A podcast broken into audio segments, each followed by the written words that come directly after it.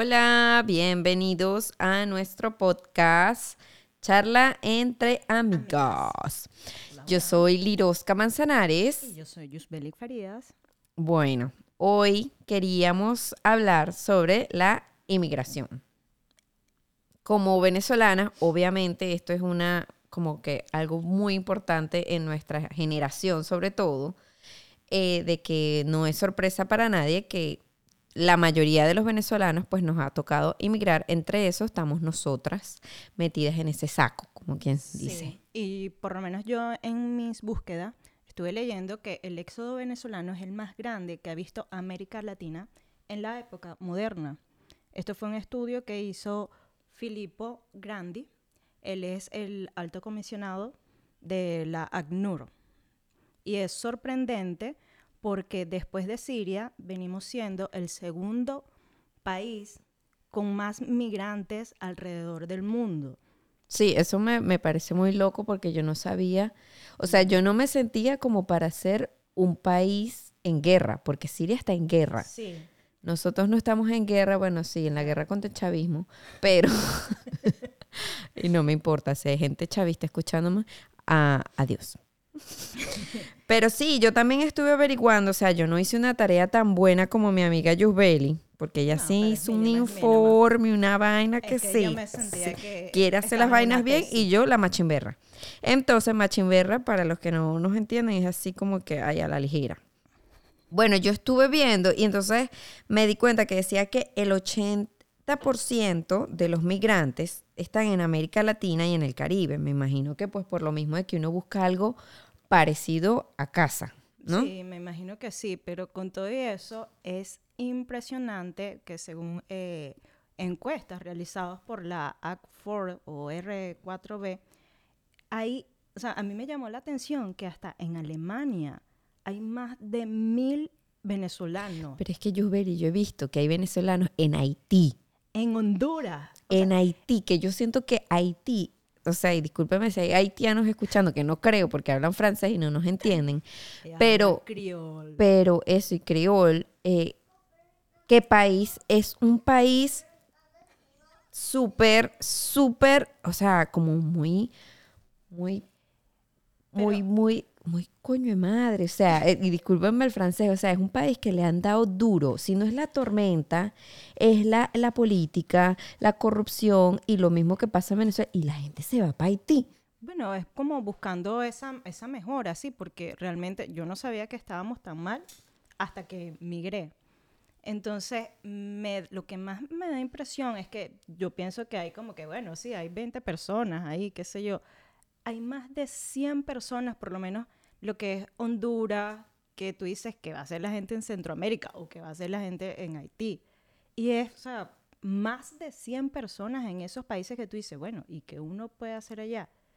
Pero darte cuenta que pueden estar mejor que en tu propio país es algo realmente o sea, no sé, sí, le, le, pega a uno una fibra porque uno, uno uno que uno vivió ese, ese problema de Venezuela, de que estaba fea la cosa, que estaba, no estaba bien Venezuela, pero también uno fue muy como que tuvo mucha suerte, porque vamos a estar claro que nosotros no tuvimos que pasar como roncha o pasarla muy mal como otras personas, como la gente que se tiene que ir caminando para Colombia o como, como eso, porque gracias a Dios pues teníamos un pasaporte, teníamos una visa, teníamos dinero dentro de lo que cabe, no eran millones, porque yo cuando me vine para acá, para Estados Unidos, yo migré para Orlando y Juve está obviamente en Orlando también porque está al lado mío, pero eh, yo me acuerdo que yo me traje lo que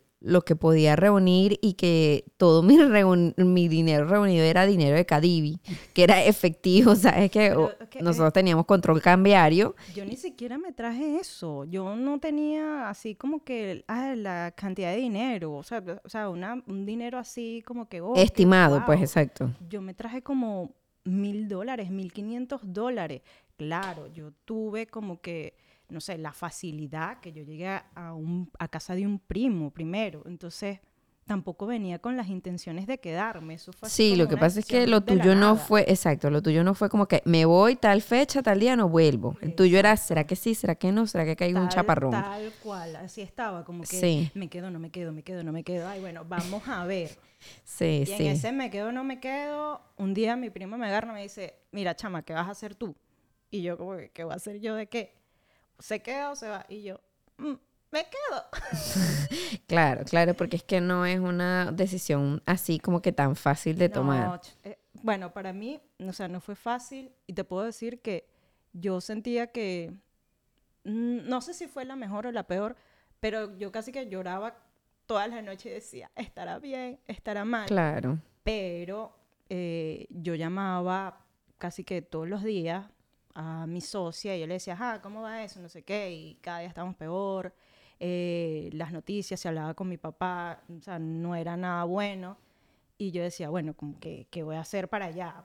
O sea, no hay nada que hacer, todavía estoy Claro, eso joven. te ayuda a convencerte Sí, más, que, pues. bueno, estoy joven para ese tiempo, no, ¿sabes? Seguimos jóvenes. Sí, tampoco soy tan vieja. Pero dije, bueno, pues nada, aquí le puedo echar bola y salir adelante. Y bueno, ya que estoy. Sí. bueno, creo que le pasó algo. Sí, no, yo, yo sí, o sea, a mí lo que me, lo que yo, sí, yo estaba como más, más planificada en el sentido de que yo veía que todos mis amigos se iban, ¿no? Y yo decía, verga, ¿será que yo tengo que irme también? Porque yo sí llevaba un rato como que bien cansada de- en el sentido de que no me alcanzaba el dinero, de que llevaba cinco años con mi novio y nos queríamos casar y entre el sueldo de los dos, él es ingeniero, yo era técnico, soy técnico radiólogo, no ganábamos mal. En ese momento yo no estaba trabajando como radiólogo, sino como técnico optometrista porque también estudié optometría, una carrera que no terminé, pero estaba trabajando en eso. Y dentro de todo nos iba bien, o sea, Sí, no, bueno, no de- teníamos un mega sueldo de millonarios, pero tampoco teníamos sueldo mínimo, que el sueldo mínimo es el sueldo básico de Venezuela. Y de y- hecho, o sea, ustedes fueron los primeros que, que se fueron, por lo menos del grupo de nosotros. No, la primera fue Laura. Laura. Acuérdate que ella se fue a estudiar con Pedro para Colombia. Ay, no me Hola. Laura, si nos estás escuchando. Bueno, pero para mí, por ejemplo, para mí en mi grupo, o que no era solo ese grupo de amigas, había un otro grupo de afuera, Claro. mucha gente se estaba yendo. Yo todos los fines de semana mis planes era una fiesta para despedir a, porque Ay, se sí, iba. eso Era, era sí, heavy. sí. Y claro, para mí, yo decía, la gente se está yendo y yo me estoy quedando y no me estoy quedando en una realidad que yo me sienta feliz. No, y realmente fue porque también nosotros llegamos en esa etapa como de estancamiento. Era como que no íbamos para ningún lado porque a nivel um, económico, o sea, puede que estábamos bien porque, o sea, tú Pero no- porque teníamos apoyo de los papás claro, también. Porque tú no ganabas mal. Bueno, también vivíamos En casa de los papás, ellos nos compraban comida, ellos nos pagaban todo. Pero por lo menos en tu caso o en mi caso, a la hora de decir, mira, me quiero comprar una casa, mira, me quiero casar, no, no podías, No porque podía. es que, o sea, tampoco daba ese salario que tú tenías como que... para ahorrar y llegar a eso. O sea, no,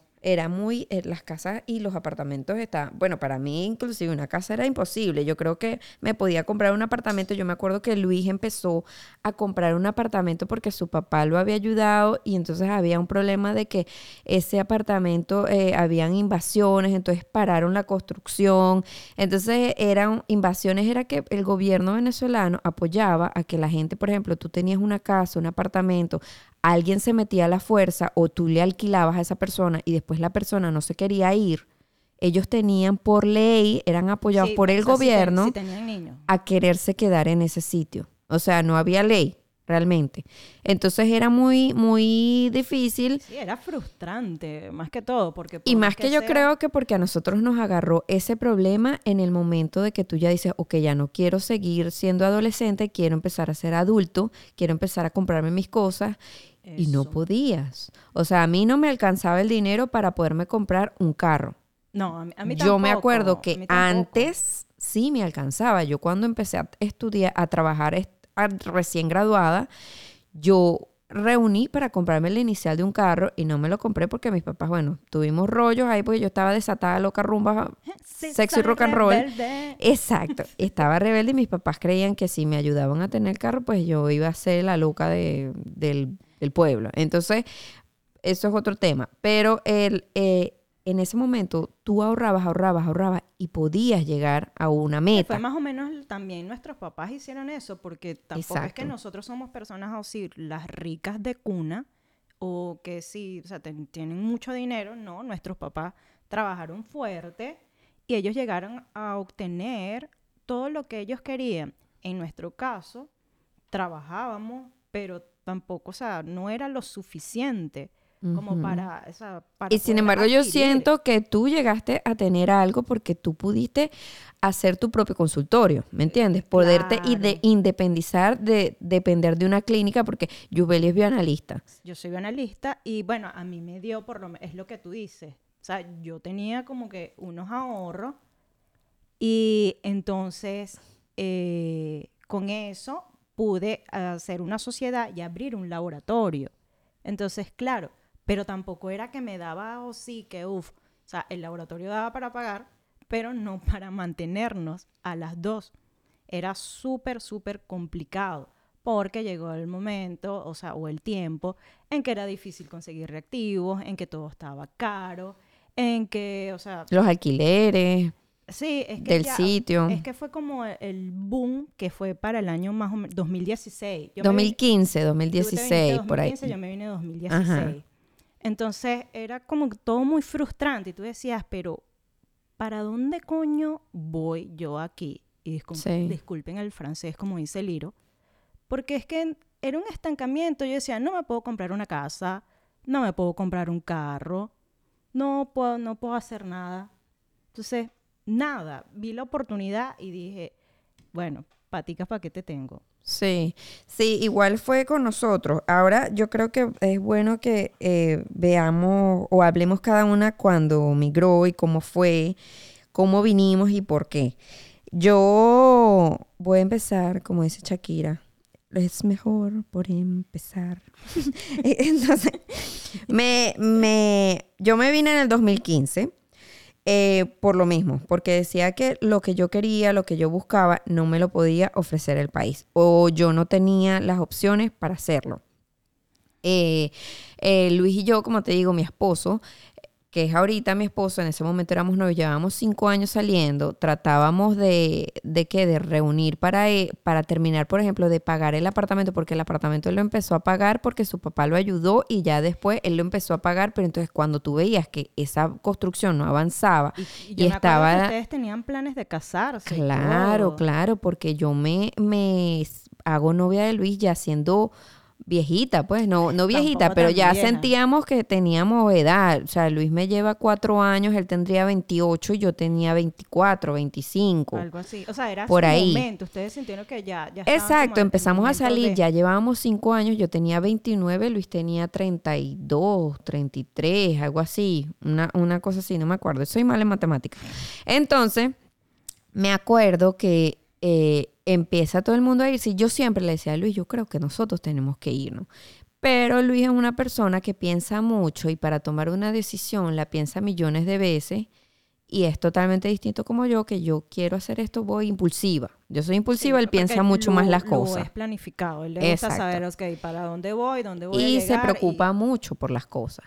Entonces, bueno, el, punto es que mm, sale una oportunidad que su familia me le dice a él que si se viene a vivir para acá, porque pues ellos escuchaban todos esos problemas que habían, eh, que no eran mentira, que escuchaban que bueno, que faltaba el papel toalé, que faltaba la comida, que tenías que hacer colas, que, era por finales de cédula, que a ti te toca comprar el martes, a ti te toca comprar el miércoles, una cosa loca que eso no lo entiende nadie sino el que lo vive. Y entonces nos decidimos venir eh, porque esta gente, estos primos, que eh, estamos súper agradecidos, toda la vida hemos estado agradecidos de ellos, además que son una familia preciosa y nos sentimos siempre como en casa. Y yo, yo siempre digo que todo lo que tenemos es gracias a ellos porque ellos nos ofrecieron esa oportunidad. Ese cobijo. Exacto, porque nadie te ofrece, mira, vente para mi casa, yo te mantengo, así le dijeron, yo te mantengo hasta que tú puedas, No, y por ti que, mismo. o sea, vienes encasquetada porque vienes Y con yo venía ahí pegada porque, porque él me metió. Porque a él- en realidad eso se lo ofrecieron fue a él y él dijo, bueno, mira, y puede venir aquí la, la corroncha mía. Y, él- y entonces, gracias a Dios, y ellos no me conocían, o sea, nunca nos habíamos conocido en la vida, nunca nos habíamos visto. Y esa gente me trató de mil amores, de verdad que yo toda la vida soy muy agradecida por ellos. Con ellos, perdón. Entonces, eh, nos vinimos, ellos nos ofrecieron eso. Eso es en Des Moines, Iowa allá, pa- es el cornfield. O sea, allá hay es maíz para tirar para el techo. Es un pueblo súper chiquito que era como raro, pero, o sea, los pueblos de aquí son ciudades para nosotros de Venezuela. O sea, una gente que tiene aeropuerto, una gente que tiene un mall, una gente que tiene Walmart, una gente que tiene vías. O sea, era una ciudad para mí normal, pero cuando tú la comparas con Nueva York, con Orlando, es un pueblo, pues es más pequeña. Cuando ya tú conoces más partes de Estados Unidos, te das cuenta que es un pueblo. Pero para mí era espectacular, además que es fría, súper, mega, recontra fría. Está a un estado de Canadá, o sea, hace frío que jode.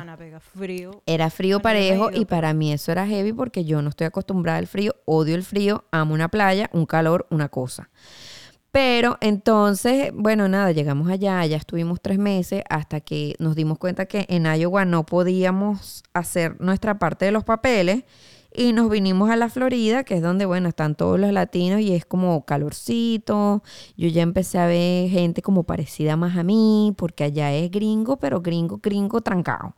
Entonces, no, y los que habían latinos eran mexicanos. Entonces, yo no me sentía tan como tan identificada con los mexicanos, porque eran mexicanos, pero, o sea, de, de recoger fruta y papa. O sea, yo no Claro. conocí, porque yo no trabajé tampoco, ¿no? Entonces no podía codearme con nadie así parecido a uno, pues. Bueno, y realmente aquí en, en Orlando ya para ese tiempo ya había como una comunidad de venezolanos Grande, sí, exacto. establecida que, o sea, por- por- eh, podías encontrar como ese apoyo, esa ayuda. Pues en mi caso, yo llegué fue a West Palm, pero yo, yo vine primero en el 2015, eh, estuve en un curso, ahí me quedé con, con mis primos, ellos me ofrecieron como cobijo también. Y chévere, yo nada más les dejé así como que la piedrita y les dije, oye, mira, tal vez venga el año que viene otra vez para terminar el curso de inglés. Pero hasta ahí quedó. De repente otra vez, otra programé al año siguiente, que esto ya es para el 2016. No se me va a olvidar, yo me vine un 10 de julio del año 2016 y yo no quería que, o sea, a mí nadie me despidió. Yo dije, yo regreso en tres meses, yo tranquilo que no, no pasa nada. Pero yo no permití. Yo no sabía eso. Sí, yo sabes que yo soy loca. Yo pensé que tú habías dicho, chao, me voy. No, yo no dije, chao, me voy. Yo dije, yo vengo en tres meses, no se preocupen. Pero, o sea, yo no me despedí, yo no dejé que ni mi mamá, sabes que nosotros somos la familia Telerín, que para todos lados vamos juntos. Este, yo no dejé que mi mamá ni mi papá fueran al aeropuerto porque ya yo más o menos sabía lo que iba a hacer. Y me llevó, fue Julie con su esposo y ya, allí. Ya estando aquí, mm, faltaba poquito, empecé la escuela esa de inglés que realmente fue... No, sí te ayudó. Yo fue- siento que sí. No, sí se me ayudó, pero fue, o, o sea, ¿sabes? Fue una aventura, aparte, al igual que tú. O sea, yo llego otra vez en casa de mi primo y él me dice, bueno, dale, chévere. El primer año yo anduve en bicicleta, los tres meses en bicicleta. Sí, yo me acuerdo, you really fit. Flaca, no joda, pegar el hueso. Chama, no, yo me, me o sea, una- un cuerpo, no el cuerpo, sino las piernas se me pusieron pepona. Pero para ya el año siguiente, mi primo me dijo, no señor, usted se compra un carro y va en carro porque yo no voy a andar con ese sufrimiento de que te pasa algo, no te pasa. Este, y bueno, nada, chama. De repente ya, así como les dije, me dijo, ¿te vas o te quedas? Y yo, bueno, me quedo. Cha, bueno, empieza el papeleo aquí. Este, yo hice los papeles en Miami, me pasaron millones de cosas para hacer esos papeles. Y... Sí, porque aquí la- los papeles de inmigración son bien Ay, heavy no, duty. es, es No son, no son fastidio. amigables y como que los gringos hacen lo imposible para que tú te ladilles y no tengas Ay, papel. No, entonces eso era una sacadera de copia y entonces, bueno, o sea, nosotros aplicamos por asilo. Ajá, las dos Eh, estamos bajo asilo. Sí, y bueno, este, nada, yo me quedé ahí en casa de mi primo, a lo cual también le, le agradezco, a su esposa, a todos, porque nada, fui esa hija mayor para ellos y ahí me tuvieron hasta que yo les dije, mira, mi amiga que tengo aquí al lado, me dijo que en Orlando como que va bien la cosa y para ese tiempo había llegado mi hermana menor y ella de loca también vino, se quedó y se vino tal cual como yo. Yo vengo, voy a visitar a Yuyu, que está allá en Wespa. Y la loca vino, se quedó y se, se vino para Orlando primero que yo. Y Liro, eh, unos, como unos meses antes me había visitado y me ofrecieron su casa también. Me dijeron, mira, amiga, aquí está. Un cómodo sofá Sí. en la sala. Y yo, bueno, yo le dije, Un "Déjame colchón pensarlo". inflable. Y una gaveta. Sí, yo creo que no tenías ni eso, pobrecita, tenías su maleta. Bueno, como llegamos todos, pues, con la ropa en la maleta. No, y yo la maleta. Ah, no. Ay, La no, ropa en la maleta era tu closet. Sí. Es el closet de uno. Ay, no, pero fue muy chistoso. Bueno, yo estuve como. Yo me quedé contigo un rato. Como que, ponte cuatro o seis meses. No, no, no, yo creo, no, como dos meses, tres meses. Por ahí, No, sí. sí, sí, sí, No sé. yo no me acuerdo. Pero también estuve con ellos un rato ahí, ellos me dieron un cobijo, me ayudaron o me ayudaron a buscar trabajo. También se los agradezco demasiado. Este, yo corrí con suerte. Ellos acababan de co- comprar un carro. El carro que yo había comprado en Western era un carro viejísimo. O sea, era como del año 92. Un Toyota Tercel, eso lo conocía la mamá y yo en ese momento cuando Ese era un transportation, como decimos aquí. Y todavía yo cargo un transportation, pero otro, lo cambié. Pero para ese tiempo, o sea, yo me vine sin carro, sin nada. eh, ellos me abren la puerta de su casa, Lu y Liro. Y nada, bueno, me dicen, mira, tienes que empezar a buscar trabajo. Yo te doy una semana así y tú ves. Este, no te vamos a cobrar nada, lo cual se los agradezco y estaré toda la vida agra- agradecida por eso. Págame, mamá hueva. No mentira. Este, chama, y bueno, los locos me prestaban su carro, enseñé a Liro a manejar. Sí, ella era mi profesora number one. Chama, o sea, yo me montaba en ese carro con ese miedo cada vez que la loca agarraba el carro. Y pues nada, empezamos creo que en nuestra vida aquí, cada quien a su manera, ella con, con su esposo y yo pues solita, soltera. Que yo creo que eso es más difícil, chama, Eh, porque cuando tú unes fuerza, en la fuerza, en la unión está la, la fuerza, fuerza, como sí. dicen. Porque no es lo mismo tú pagar un apartamento o comida o servicios, porque aquí los servicios son bien caros, Exacto. que eh, eh, pagar una vaina, todo eso tú sola. Es muy arrecho. Sí, gracias a Dios, realmente, o sea, mi hermanita también estaba aquí. Ah, sí, con es- ella te ayudaste sí. bastante, claro. Y bueno, nos unimos, alquilamos un apartamento, yo me compré después un, un otro carrito más nuevo, que es un carro Gangsta, Mm, lo amo, lo adoro, no lo quiero vender, es del año 2005, ya, o sea, eso es viejo aquí. Y empezamos a trabajar y empezamos a echarle pichón. Sí, como todo, o sea, los primeros trabajos que teníamos eran horribles, o sea, bueno, mi trabajo no era tan malo así, pero, pero era lidiar con gente que en este país lidiar con gente es Súper aquí difícil. y en todos lados, o sea, lidiar con... con... No, pero es que mira, en Venezuela tú, alguien te hablaba feo y tú le decías, pero ¿qué te pasa, loca? ¿Sabes? Ah, y no te van a votar, pero aquí en Venezuela, y que yo creo que también uno tenía la seguridad de que, bueno, si me votan no me importa, me voy para casa de mi mamá y ahí hay comida y hay casa, pero ¿Qué aquí no, huevona, aquí estás sola. Aquí si te votan, ay, ¿ahora qué hago? No, claro, porque tú dices, verga, tengo que pagar eh, la renta, tengo que pagar el bill, tengo que pagar el carro, tengo, Tengo que pagar la luz, el seguro de carro. Ay, Dios, no sé, tengo que pagar la vida, tengo que La pagar comida. el aire que estoy respirando. Sí, porque aquí Eh, no hay nada gratis en este mundo.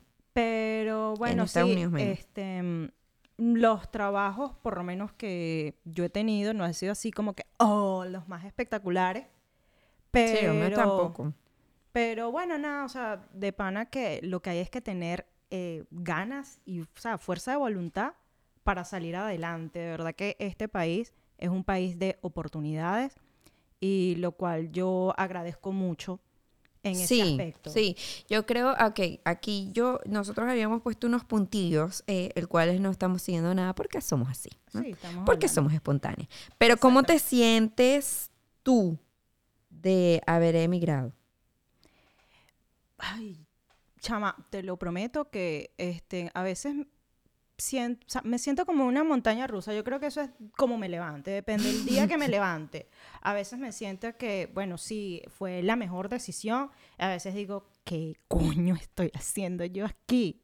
Porque es, es fuerte, no sé, es como que, ¿sabes? De, de repente te deprime de no estar haciendo lo que tú hacías en Venezuela, pero es lo que uno siempre comenta, o lo que siempre hablamos, de, bueno, ya me cambié el chip, ya no soy la licenciada, sino, bueno, soy la señora que lava los baños. Sí, porque a mí me tocó lavar baños y a mí eso no me hace menos ni me hace más. No. Y me, y me siento súper bien porque, o sea, de verdad cada trabajo que yo he hecho aquí me ha hecho, o sea, crecer, crecer como persona, me ha hecho madurar. Es más, el hecho de venirme para acá me ha hecho madurar bastante, sí, y he, he cambiado un poquito la mentalidad, porque a veces uno es como coño de madre, ¿sabes? Sí, un poco. Yubeli es un poco fuerte. Sí, yo soy un poco fuerte, yo soy un poco fuerte, cerrada y también como que bien, no voy a decir metódica, pero sí como que es a mi manera y no hay otra. Pero entonces, ¿sabes? Te hace como ver otro punto de vista. Otra perspectiva. O sea, yo no soy mala persona, No. pero, ¿sabes? O sea, con la gente que es mala, eres mala. sí. Bien mala. Sí, soy telesa. Pero no, o sea, mm, el, o sea, mi punto positivo, lo que yo rescato es que, chama, me ha hecho crecer mucho y ahorita pues me ha hecho madurar y eso me hace sentir bien en ese aspecto. A veces me deprimo en el hecho de que yo todavía tengo mi laboratorio en Venezuela y este, ahorita abrimos otra sede. Siempre habíamos tenido como dos sedes, pero por Ya la como cuestión- más. Sí, pero eh, tú- ah, cerramos una, otra vez logramos abrir otra sede y, chama, estoy enamorada de esa sede, es hermosa. es ¿La del hermosa. Socorro? La del Socorro, es bella. Y no tiene nada que envidiarle a, a cualquiera de esos laboratorios grandes, porque es, o sea, todo de, de panita está, está lindo, equipos nuevos, todo está nuevo. Es como lo que yo siempre soñé en algún momento Claro, y que eso es lo que yo creo que a ti te pega más de, de la migración. Sí, por- bueno, también no estar ni con mi mamá ni con mi papá, aunque ahorita mi mamá está aquí, pero en ese aspecto, en el aspecto ese laboral, me pega bastante porque yo digo, miércoles, y, y de, de verdad, ¿qué, ¿qué hago aquí pudiendo estar echándole bolas allá?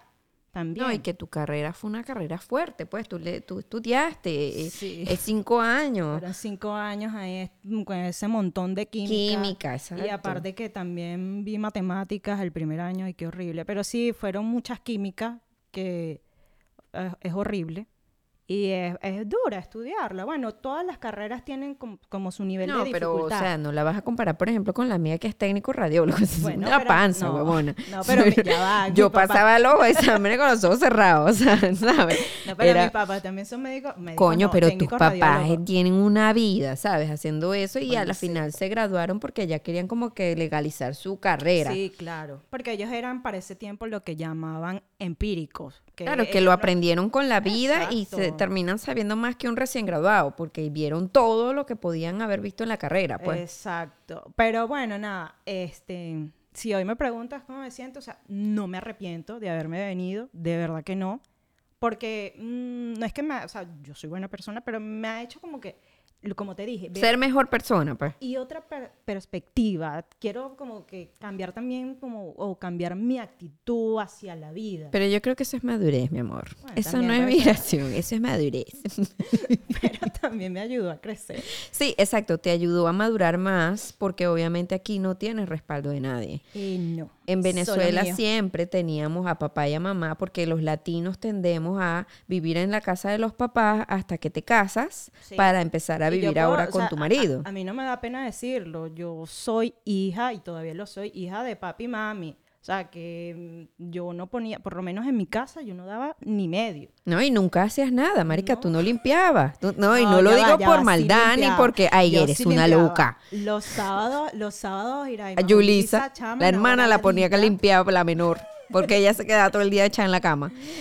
Pero Ah. exacto, y yo, ta- o sea, uno lo hacía porque como por colaborar, pero no era como que una No era una trabajo, obligación, una ¿no? No era una obligación, obligación, porque exacto. tus papás te decían, bueno, ahí está todo. O sea, No, y tú igual. tenías una gente que te ayudaba a limpiar también, ¿no? Sí, sí, sí, sí. O sea, Yulisa Yo- jodía porque Yulisa jode para la limpieza, es una Porque vaina que es maniática, inmaculada, eh, sí, exacto. ella es maniática de la limpieza, cosa que ahora, eh, ahorita seguimos manteniendo en la casa, por lo menos eh, los sábados es religión que tenemos que limpiar. Si Ya, no se limpia, chama, si no se limpian los sábados, ahí hay arde Un peo, Troya. un peo, sí, sí. arde Troya. Y ya es las dos, ¿sabes? Es ya Ya te lo, sí, Sí, te lo porque- inculcó. Sí, ya, ya que carrizo. Y ya No, es como un matrimonio, tú terminas Claro. pareciéndote a la persona con la que vives. Correcto, chama. Entonces, pero no, chévere, chévere. Entonces, pues no, no ha tenido Sí. así como que, no sé. Eh, es- Yo creo que todo el mundo tiene episodios que se deprime. O sea, yo me acuerdo que muchas veces, yo no, no sé por qué. También yo creo que es porque como tú no te, no dijiste, me voy. Hoy me voy Eso. y no voy a volver a Venezuela y no cerraste ese capítulo de Venezuela. Puede ser también. Yo creo que eso no te ayuda tampoco, ¿no? Y yo creo que la otra cosa es que tú tenías cosas en Venezuela, ¿me entiendes? Sí, tú y bueno, tienes, y tienes exacto, cosas en las Venezuela. tengo. Y, Y- yo por lo menos, yo, perdón, sueño todavía con, en algún momento yo voy a regresar.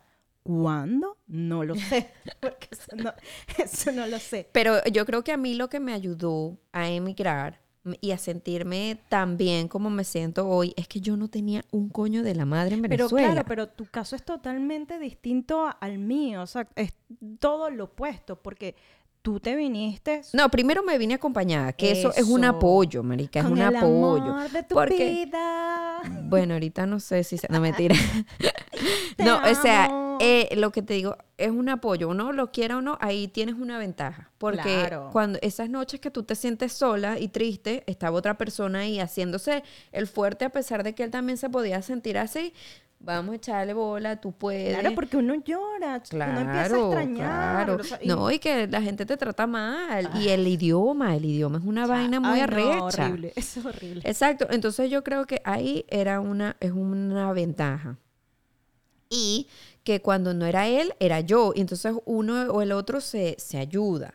La otra cosa que también yo siento era que es eso, que yo no dejé nada. Yo que dejé en mi casa, eh, o sea, mi- el cuarto Bueno, de, mi, de la casa de mi mamá. Dejaste a tu mamá. Mi mamá, pero mi mamá me la puedo traer a cada ratico, ¿me entiendes? O sea, ella viene todos los diciembre, la Suertu- su- Navidad, bueno, suertuda que, que eres. que todavía tengo, porque vamos a ver hasta cuándo me dura eso, ¿no?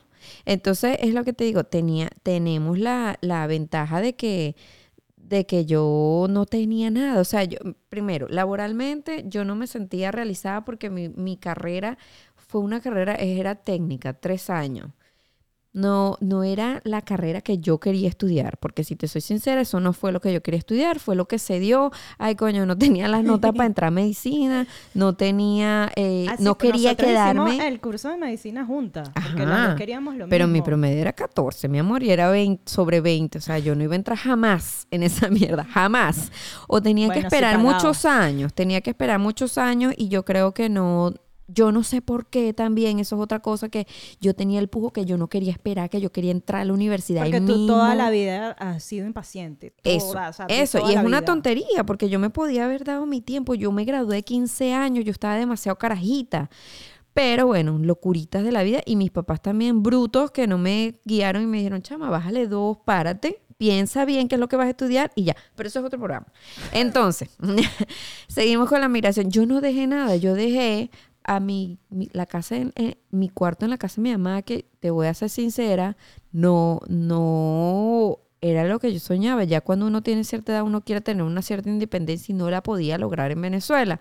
Entonces para mí ya era otro plus. Ay, me voy a ir sola con Luis hacer lo que se nos diera, porque esa era mi mente. Yo iba a estar aquí en, Estados Unidos. Ella, ella, se venía a dar la gran vida. Feliz. Uh, A batirse un champú. Exacto. ¿Con los reales de quién? Porque no habían. o sea, entonces, es lo que te digo. Ahí era otro plus. A mí me daba emoción eso. Otro plus era que yo sabía inglés. Claro, no era la súper extra bilingüe. No, pero hablabas mejor. Pero me defendía, pues entendía, me defendía. Claro, cuando yo llegué aquí, yo dije, mire, ese curso de inglés me lo pasé por el rabo. mi mamá perdió esos reales, los perdió. Porque aquí no entendemos nada. No, pero es que, es que cuando aquí, o sea, no es que el inglés sea diferente, no, es que nosotros aprendemos, aprendemos es la gramática. Eso, y ya eso. Cuando ya llegas aquí, que te empiezan a hablar, que, con un slang un guachocho, sí, hay un, mandibuleo, tú dices, ¿what? ¿Qué es eso? Pero entonces, exacto, entonces ahí, pero igual me ayudó, o sea, yo me ayudó y no tenía que conseguir trabajos tan, tan fuertes, sino un poquito más relajados, pero sin embargo son trabajos ladilla y fastidioso. Yo, mi primer trabajo fue front desk, imagínate, y a veces me hablaban por teléfono, yo siempre cuento esta anécdota que no entendía, pero nada en el teléfono. Es y que es yo horrible decía, por ¿qué hago? No sé, y agarraba y trancaba, y después esa gente arrecha, porque los gringos jamás en su vida una gente les cuelga el teléfono, es un rude, como dicen aquí, eso es súper, una, una grosería. súper grosero. Entonces yo me acuerdo que ese, eh, eh, yo hacía eso y después cambiaba la voz y decía, ay no, eso fue otra loca niña, ay no, yo soy otra. entonces, pero bueno, entonces es lo que digo, yo tuve esas cosas y, y, y a mí hoy en día me siento muy bien de haber migrado, no me arrepiento porque siento que lo hice en el momento que, es más, ¿sabes qué me arrepiento de no haberlo hecho antes? No haberlo hecho antes y me arrepiento de que mis papás no tuvieron la visión de que, hija, no te quedes aquí, ve más allá. Pero bueno, una sí, vaina Bueno, ahora que tú eres madre, tal vez lo puedas entender que tus papás no van a querer, o sea, no sé, como que... No, fueron brutos.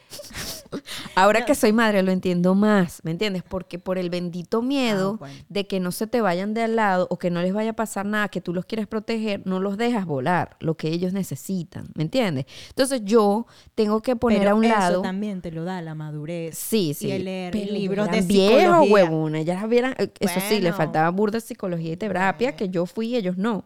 Pero entonces es lo que yo digo, eh, eh, tú vas a, a dejar a este chamo de vivir o de, de tener mejores oportunidades por tu miedo. Sí, pero o sea, yo siento que es difícil. Yo no soy madre, pero... o sea, No, me- es o sea, me- me- me- dificilísimo. Me, parece que es súper complicado porque tú no, tú, por lo menos yo creo que ellos jamás, porque creo que tu papá y, y tus papás y, y mis padres son como similares, ellos jamás pensaron que nosotros nos íbamos a ir. Era como que siempre íbamos a estar allí, tal vez no viviendo con ellos, pero sí cerca de ellos. Y ahora es que, a juro, tienen que tom- o sea, montarse en un avión Sí. para visitarnos es difícil. Es como que, o sea, les cambió todo porque detenernos, por ejemplo, nosotros todos los domingos almorzando, estar juntos hasta la noche, que ya era como una rutina. Claro, un ritual. Exacto. Y ya no está. Entonces ellos también les pega. Es horrible, sí, claro que sí. O sea, mis papás sabían más o menos que era esto porque ellos son migrantes, ellos vivían, ellos son colombianos y se mudaron a Venezuela y gracias a Dios en Venezuela lograron todo lo que de- lo que necesitaban, ¿no? Menos tener a sus hijos ahí. pero pero lo que te iba a decir era eso. Entonces yo, gracias a Dios, me siento ahorita, hoy en día, en lo laboral me falta porque, y también creo que ha sido culpa mía porque no he querido estudiar, soy floja. Y en este país hay que estudiar, hacer tus reválidas, tus cursos, tus vainas para poder tener una mejor carrera. Y yo me puse a tener muchachos. Entonces, ahorita No, soy Son dos. stay home mom. Cuando ya había salido de una que ya estaba tranquilaza, que ya estaba independiente, que ya va a cumplir cuatro, ah, me puse a tener otro. Dos querubines. Entonces ya Noah tiene un año y Mía tiene, va a cumplir cuatro en agosto, si Dios quiere. Entonces eso, eso yo, yo creo que me, me da un bienestar tranquilo, o sea, me, me siento bien, siento que, que tomé la correcta decisión, siento que, que estoy mejor. De verdad, si yo te soy sincera, esto suena feo y muchos venezolanos se molestan conmigo cuando yo lo digo, pero yo no extraño mi país. Es, es difícil. Sí, por eso te digo que, tu, tu manera de pensar y la mía son totalmente Total, opuestas. total, O sea, porque por- yo no extraño mi país para nada. ¿Por qué? Porque yo veo que lo que yo extraño en mi país no está.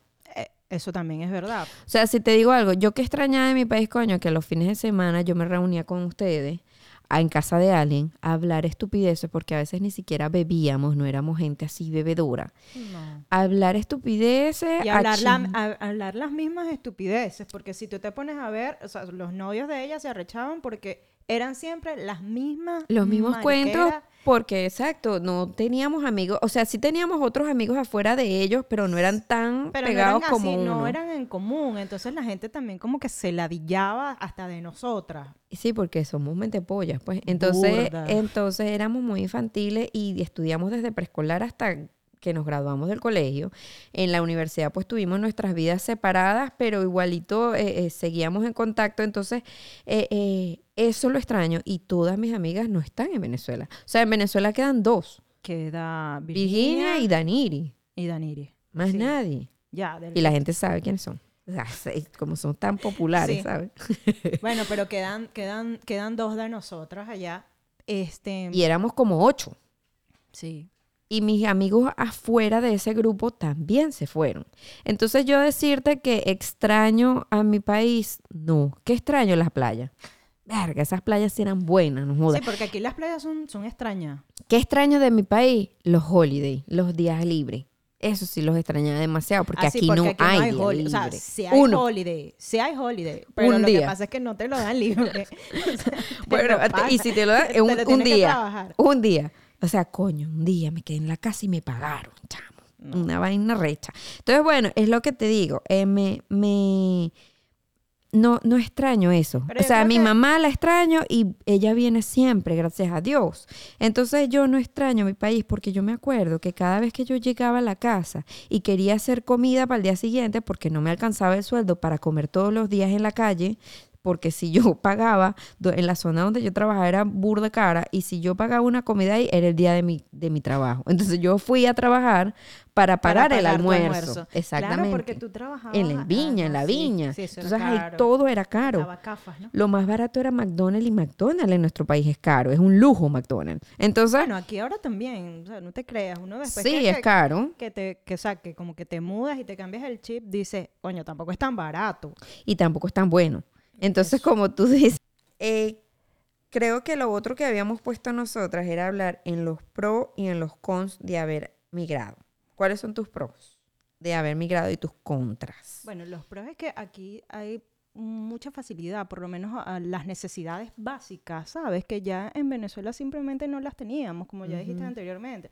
No teníamos luz, este, que si no hay agua.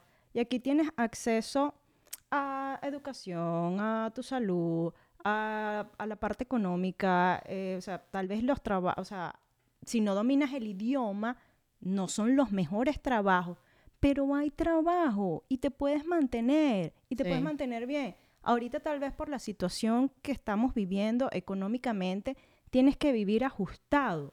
Sí. Pero, ¿sabes? Te da la oportunidad, aparte que te da la oportunidad de como empezar de nuevo, porque aquí es, es un empezar de, De nuevo. cero. Sí, tal cual.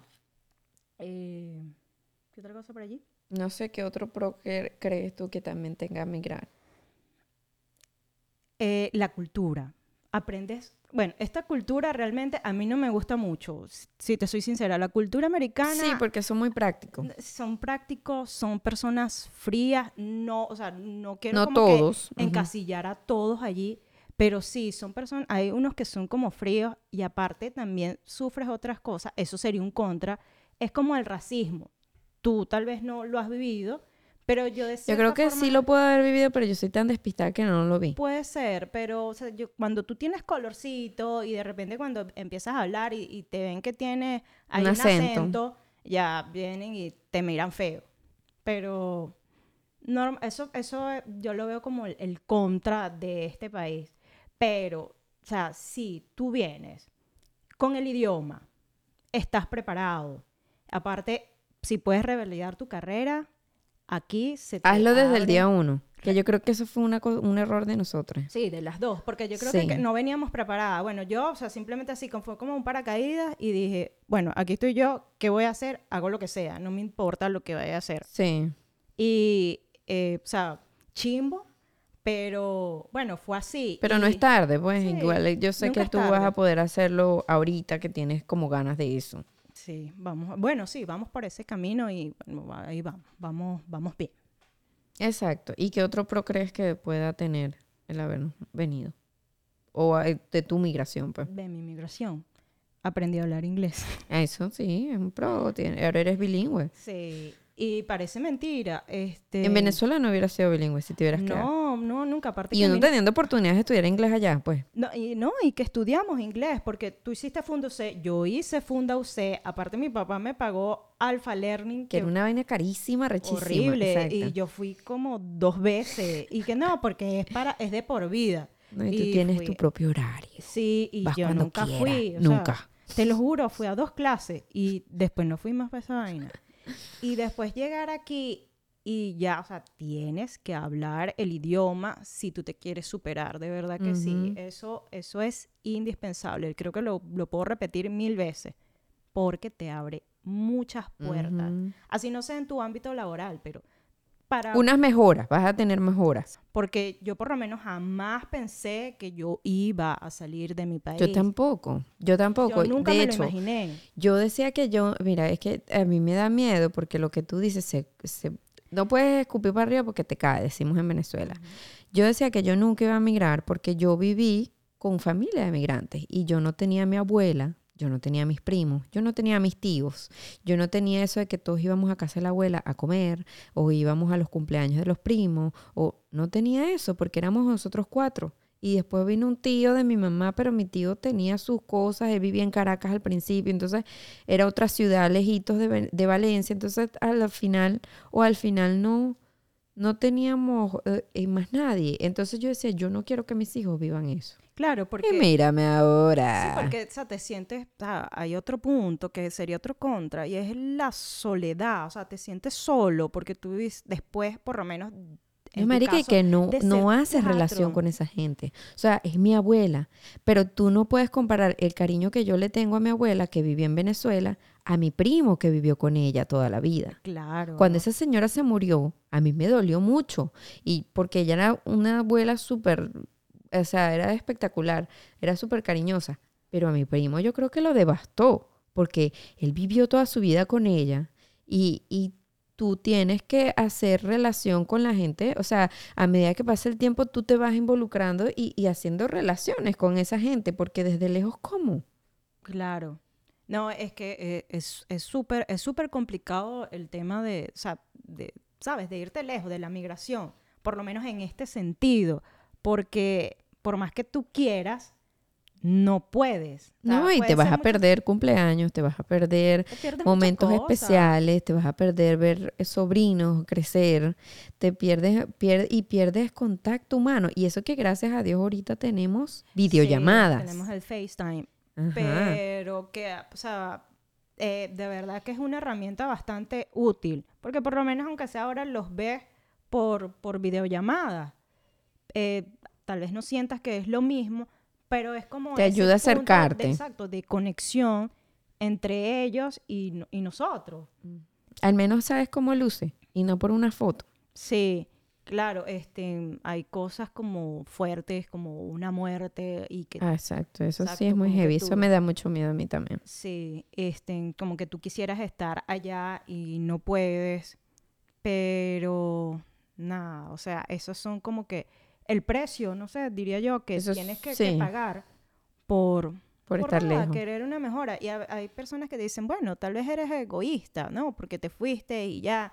Y, pero no es ser egoísta, yo simplemente quise buscar como un mejor futuro.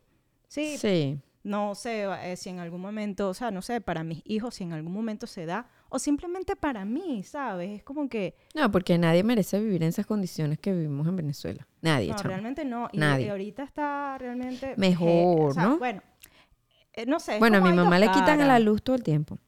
No, bueno. A mi mamá le quitan la luz todo el tiempo, chama. O sea, yo la estoy llamando y de- no, no me contesta. Debe ser que le quitaron la luz. Sí, nos quitaron la luz por seis no. horas.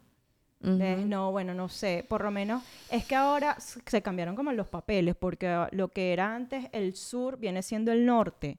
O sea, ah, en el sur jamás se va la, la luz, pero al norte sí se la quitan.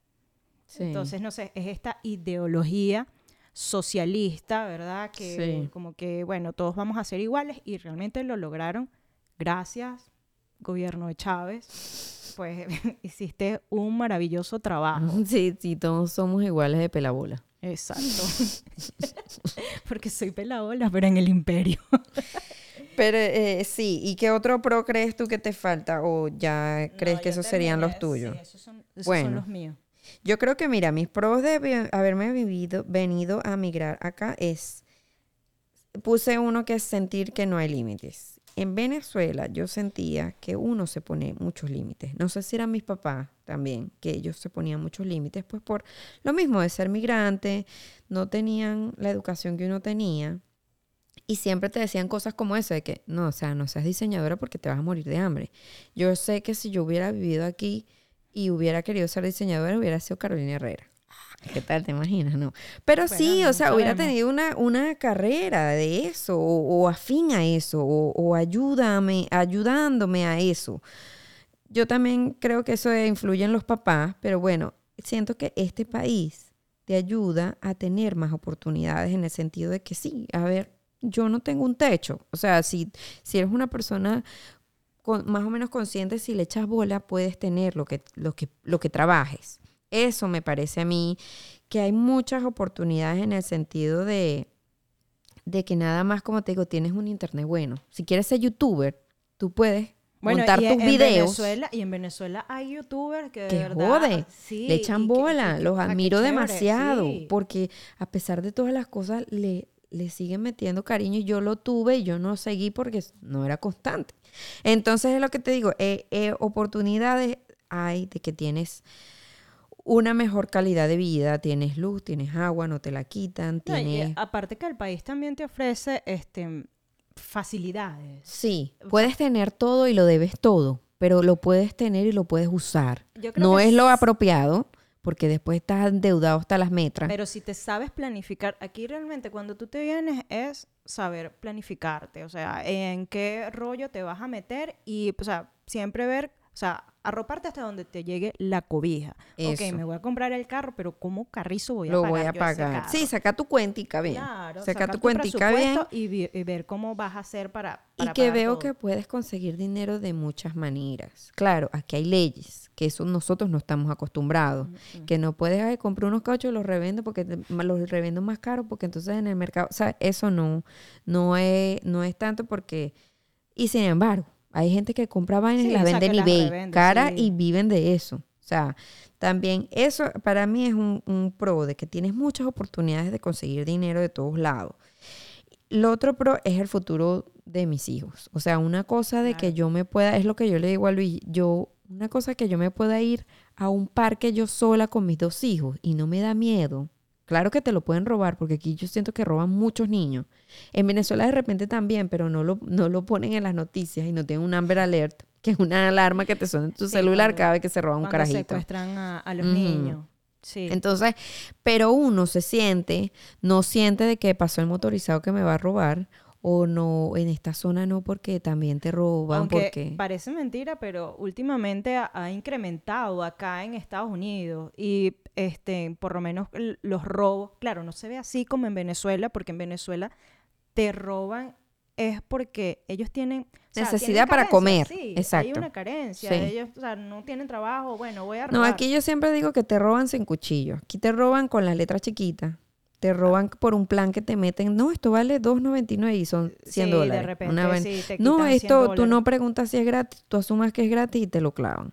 También. En eso sí, te, eh, aquí te roban con, o te llaman, señora, deme su Social Security aquí en el teléfono porque Sí, se acaba de ganar una pilas. tarjeta de Amazon. Ujú. O sea, y tú, ay, sí, que qué suertuda soy, tómela. Sí, y te- de repente que coñetan la vida. que depositar solo 100 dólares y le vamos a dar mil dólares. Exacto. Claro, también está el grado o sea, de, de ignorancia que tú tengas, Sí. pues, para caer en esas cosas. Bueno, uno Pero viene de Venezuela, cae. exacto. Uno viene de Venezuela y uno dice, no, a mí no me va a joder.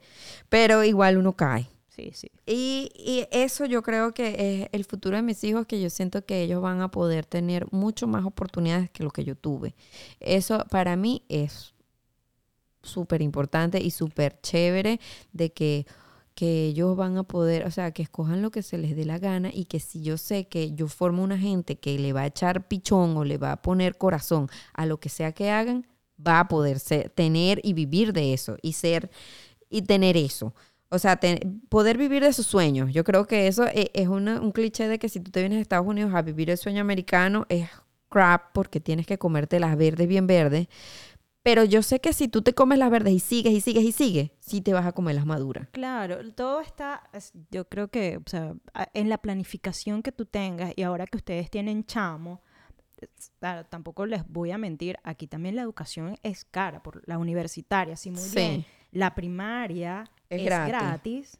O sea, gente que tengan hijos, o sea, desde ya Tienes empiecen que empezar a reunir. empiecen a encontrar un plancito ahí, no me acuerdo, hay un plan. For 500 1K, 21, Mm, no, eh, ese... eh, para, eh, para la educación es 500 algo, de verdad. sí, no- sí, sí. 509, 500 algo. O sea, búsquenlo. Yo no tengo niños, pero yo escuché por allí y es bueno que eso es para el ahorro, para la educación de sus Sí. hijos. Es súper Que importante. eso es otra cosa que yo pongo como pro, que la inflación no es tan fuerte. ¿Me entiendes? Ahorita estamos en Estados Unidos con la inflación loca, la gasolina está carísima, la comida está cara. Eso es, a- pero eso es a nivel mundial. Mundial. Yo siento que aquí tú todavía, mira, me quiero comprar esos zapatos, yo reúno, reúno, reúno, en dos, tres meses me lo puedo comprar. El precio puede haber subido, pero no una cosa loca Sí, como claro, es en no Venezuela. Bueno, es- Que era, hoy me quiero comprar esos zapatos, ay, pero mañana valen el doble. Y pasado mañana el triple. Y entonces nunca, ves como que esa vaina, verga, nunca me lo No, voy a la- comprar. La, cuestión es que ahora te, te lo suben en bolívares, te lo suben en dólares y entonces ya tú no sabes. Sí, bien, o sea, por las redes uno, uno, uno escucha o uno lee que el país está mejor. Pero Sí, a, veces, también. a veces yo me pregunto, ¿está, ¿está mejor para quién? Sí, Para la gente que tiene real. porque yo por lo menos puedo decir, o sea, tu, o sea, tu mamá y mis papás, ellos, o sea, sobreviven y están bien.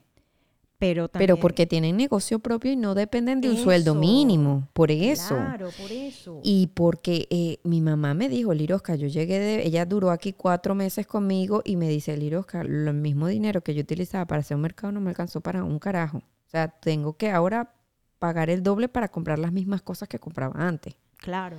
Bueno, aunque eso también está, está pasando aquí, pero es por los problemas económicos que hay. En algún momento, ya cuando pase esta situación económica, esperemos que ya todo regrese a su normalidad. Sí. Porque algo que uno compraba, por ejemplo, en 100 dólares, ahorita, o por lo menos un mercado, yo sé un mercado de 100 dólares, ya ahorita son 200, 250 dólares. Sí. Entonces te pega en el bolsillo. En fin.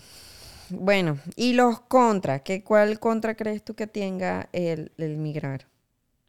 coño, estar lejos de tu familia, el no tener a tu familia, el no tener a tus amigos, el... Empiezas a extrañar, pero era como que esa rutina que ya tú tenías, ¿sí?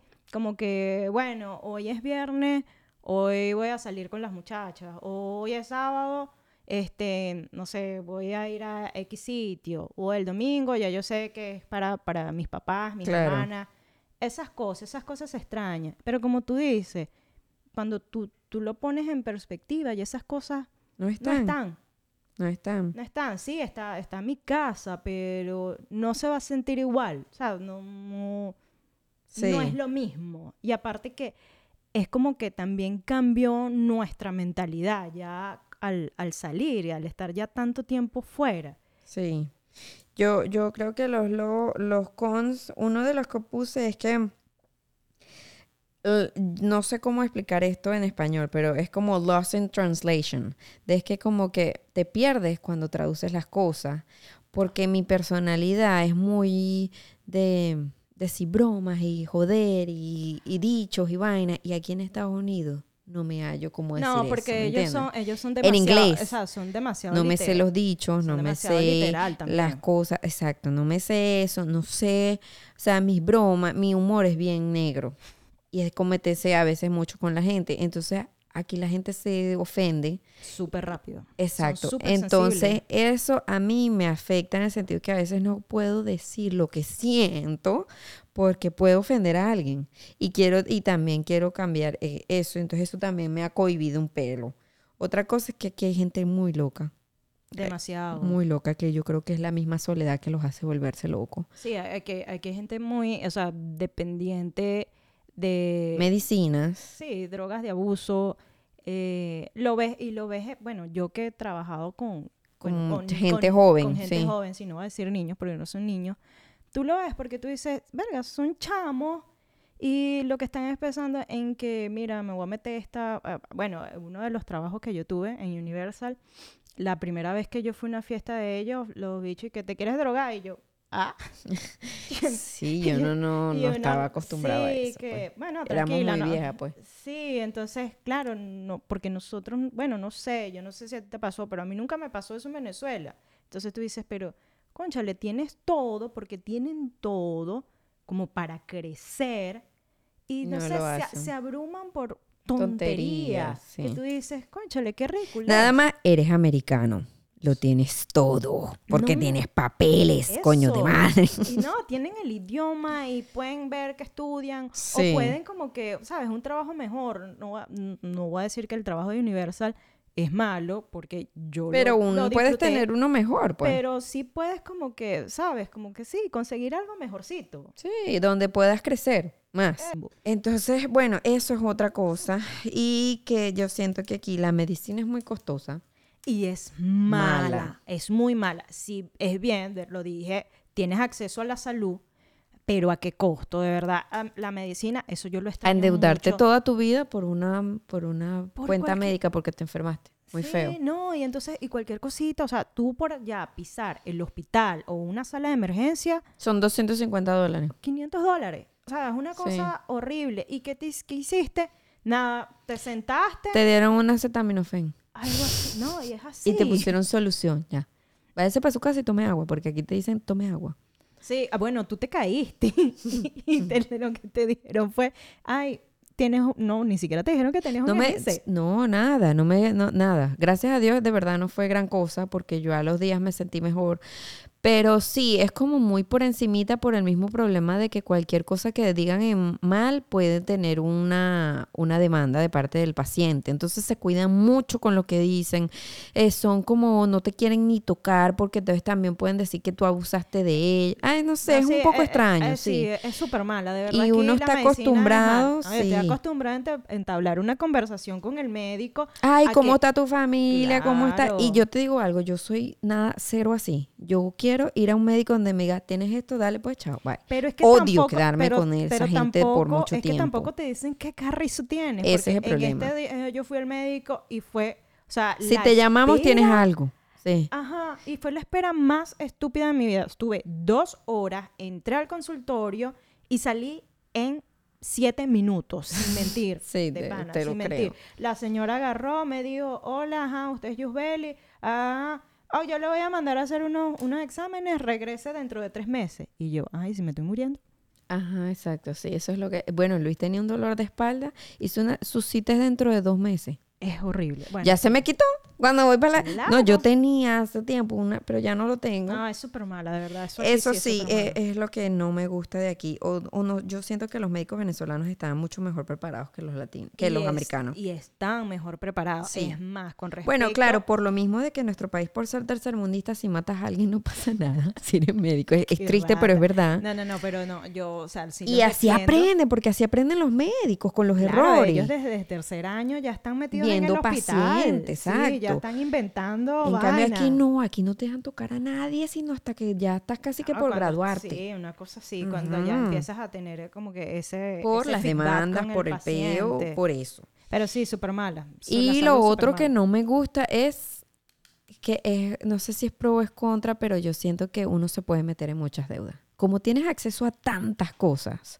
entonces es tan fácil. O sea, Porque- tú puedes sacar tu celular y lo pagas poco a poco, que te dicen son treinta y pico de dólares en mensuales. 36 meses lo pagas. Y así te pasa con el carro. y así Puedes te pasa con la comprar, nosotros, exacto, compramos la nevera, pagamos solamente 10 dólares mensuales, si quieres, 20 dólares, no sé, una vaina loca, 30 dólares, no sé. En los muebles, lo puedes, entonces tú cuando ves y vas sumando 30 dólares aquí, 30 dólares allá, 12 dólares en Netflix, eh, tanto esto, el, el, el, el plan del teléfono, el seguro, la, la vaina del carro, los peajes, el cosito para el peaje, el, eh, o sea, cuando... Mira, después de todo esto, nadie se va a querer venir. No, pero es que es la parte que la gente no sabe, Pero porque la la gente cree que uno realidad. está aquí.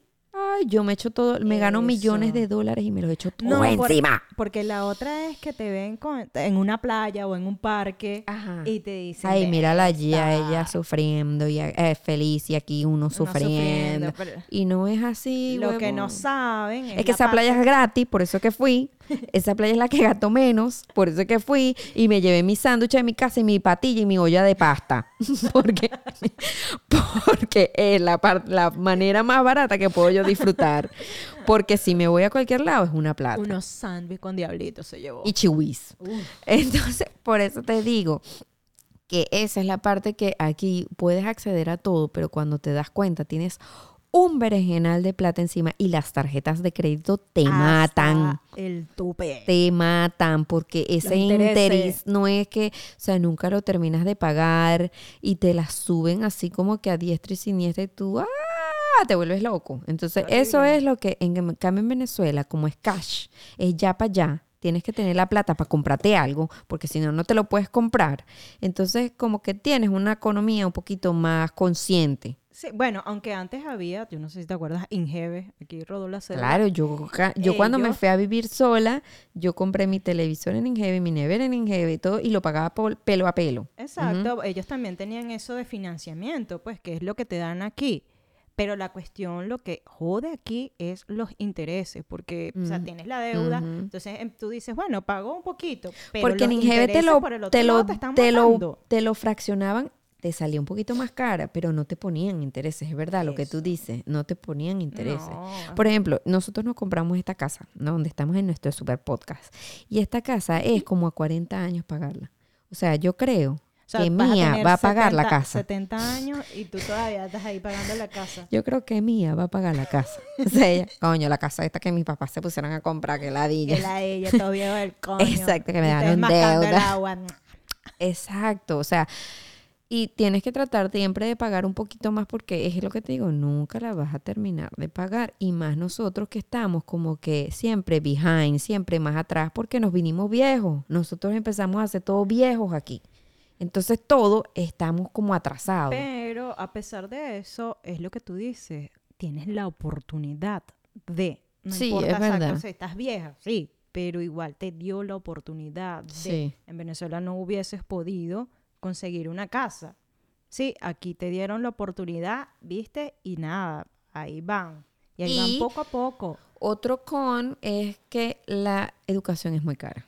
O sea, en Venezuela pueden- puedes tú vivir, estudiar en la universidad, una gente que no tiene nada de dinero, que viene de una casa bien humilde, pero si le echa bola y tiene buenas notas, puede estudiar medicina, por ejemplo. Exacto. Que medicina no hay privada, es solo pública. Aquí, aquí, aquí la medicina, o sea, la carrera es súper cara porque primero empiezas como Y es que larga. nursing y después, o sea, de enfermera. No, sales como un bachelor de ciencias. Tienes que hacer un bachelor en ciencias que son como cinco años. Y, tres, y de- cuatro años, Y no, después cinco, empieza sí. como que, ok, la Ahora la espe- especialización. esa misma. Y entonces es súper, súper largo. Y no tanto lo largo, es lo costoso. O sea, puede... No, y si te vas a otro estado, entonces tienes que pagar la estadía. Ay, no. El, el campo, si te quedas en el campus, que normalmente lo que me decían también, yo estudié con muchos chamos jóvenes en la universidad, de universidad que estudiaban, trabajaban conmigo, y ellos me decían, mira, vivir en el campus es que te toca una gente loca, vivir con ellos y compartir una, un apartamento y es horrible, entonces mucha gente prefiere vivir en un apartamento cerca del campus con amigos de ellos, pero entonces también es una plata. Entonces es caro, tiene que los papás pagarle la comida, pagarle el, el- dónde viven. La mayoría de ellos empiezan a trabajar desde jóvenes para Sí, eso. Es que aquí ya a los 16 años ya están trabajando. Entonces te dice, Y eso es una cosa que me parece que es un pro. Es un pro, pero también lo veo como un contra. Porque, ok, pro, chévere, que ya empieces a saber, o sea, eh, cómo se gana la vida o cómo puedes obtener tus cosas, sí, trabajando. Pero es un contra porque también te desvía como que de tu objetivo, porque está bien, estás trabajando, pero tu objetivo también es que Estudiar. estudies, pero tal vez es que yo esté chapada a la antigua, pues, pero a mí me parece muy importante de que tengas una carrera, aunque ahorita hay mucha facilidad, si es verdad, o sea, no necesitas como el título para Pero te ayuda. Te ayuda. pero te ayuda mucho. Te ayuda. Sí, En, eso, en eso los papás sí tenían razón de que hay que sacar una carrera porque te ayuda. Exacto, entonces es como que, eh, o sea, es un pro, pero también es un contra. Pero yo lo que veo de pro es que, Marica, si yo hubiera tenido la oportunidad de esos niños de haberme ido de mi casa tan joven y trabajar al mismo tiempo y ver lo difícil que es, uno hubiera madurado mucho más. ¿Me entiendes? No, bueno, no sé. Eh, porque yo por lo menos que trabajé con, con, con chamitos, mm, yo siento que se desvían, por eso te lo digo, se desvían de su propósito, porque empieza, y me imagino que ahorita les pega mucho también por esto de la economía, pero ya es como que miércoles voy a dejar de estudiar este año porque eh, está, está ruda la renta, tengo que pagar el Mm, carro ya, porque ya, ellos ya. empiezan y Pero es que entonces me sabes quiero comprar la ropita, me quiero comprar los tenis de, de que salieron. Entonces te empiezas como que el teléfono, entonces empiezas como que a querer otras cosas y te desenfocas. Y entonces cuando ves, coño, también tengo que pagar Claro. el, lo- el préstamo uni- universitario, porque lo vi, lo viví. Es más, hay una chama que ella ya debía, tenía como, no sé, tres años de carrera y debía 200 mil dólares. Y yo, ¿de dónde carajo tú? ¿Qué estás estudiando tú? Sí. Que ya debes 200 mil dólares. No, eso es un préstamo. Y, y yo, ay, ¿cuánto te falta? Claro, sí. Es que eso era lo que yo te iba a decir también. Yo creo que es el tipo de gente con el que tú trabajaste, porque yo trabajé con unas chamas que no se desviaron. Una sola yo creo que se desvió porque se puso a tener muchachos y a casarse muy joven, que tenía 21 años y se estaba casando y tuvo niño a los 22, que yo le decía, ¿por qué haces eso? O sea, no, no lo hagas, estás muy chama, y más en este país que tú puedes parir y aquí no le paran tanto a eso. Sí, ya tenemos Sí, que ya, cortar sí, en, cinco minutos. Entonces, ellas no se desviaron, pero eh, eh, yo sí veía que, que mm, ellas, por, eh, por ejemplo, ellas querían estudiar ser optometristas. Yo trabajaba en una oficina de optometrista. Coño, veían la vida que se da el optometrista. O sea, mi jefe se da una vida muy cómoda, muy buena, y ellas decían, yo voy a llegar a tener eso. Este crappy job que tengo aquí, que era el que yo hacía, que me gano, qué sé yo, mil y pico de dólares, que no es un coño, y no me alcanza sino para Claro, cuatro pero- mariqueras. pero yo voy a llegar allá y mira, él tiene un carro, tiene un Tesla, tiene una casota, tiene, ¿sabes? Eso. Entonces eso como que las motivaba. O las carajitas que trabajaban. Y, y había una que no iba a ser optometrista, sino que iba a ser, mm, creo que era terapia de lenguaje. Y ella, ella, claro, también eso influye en los papás. Eran hogares donde los papás les decían, tienes que estudiar, y los papás también estudiaron. Claro. Entonces ahí Sí, yo creo que es también tiene que una ver, cosa eh, de sí, casa. eso, Ujú. sí. Entonces, bueno, eso yo creo que eso es todo. Así que ya deberíamos cerrar, creo yo. Sí, ya hemos hablado mucha paja y nos desviamos también como que, bueno, eh, hicimos como que, Córtalo, córtalo, córtalo. Eso lo editamos, lo editamos, lo editamos.